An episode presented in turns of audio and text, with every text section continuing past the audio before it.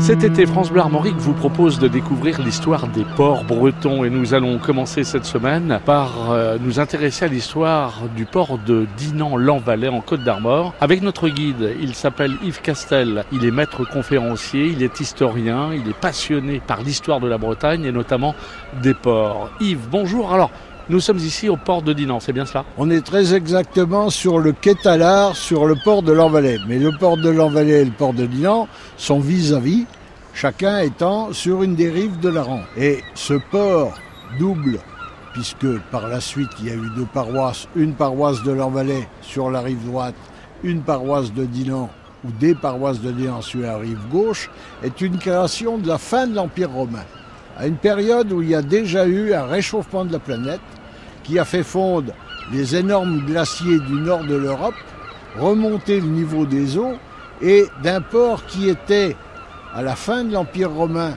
à Tadin, et c'était à ce moment-là le port de la cité de Corsol, qui s'était déplacé parce qu'il y avait eu un léger refroidissement à Alette, qui était devenue la capitale des coriosolites à l'extrême fin de l'Empire romain, eh bien, est remonté à cause de ce réchauffement au point de rupture de charge, c'est-à-dire l'endroit où un bateau chargé rabord pouvait remonter grâce à la marée montante le plus loin possible à l'intérieur d'un estuaire du fleuve qui est la Rance. La Rance n'est pas une rivière, mais un fleuve. Ce qui veut dire que les ports n'étaient pas forcément en bord de mer. Les ports, aucun port depuis la fin de l'Empire romain n'était en bord de mer car il y avait trop de dangers. Les ports étaient à l'intérieur des terres, d'où des ports comme Rouen, comme Caen, comme Nantes, comme Bordeaux, qui sont maintenant loin de la mer, dont certains, on a été obligé, à une époque plus récente, 18e, 19e siècle, de construire d'autres ports carrément en bord de mer quand la paix est revenue. Mais le Moyen Âge était une période dangereuse.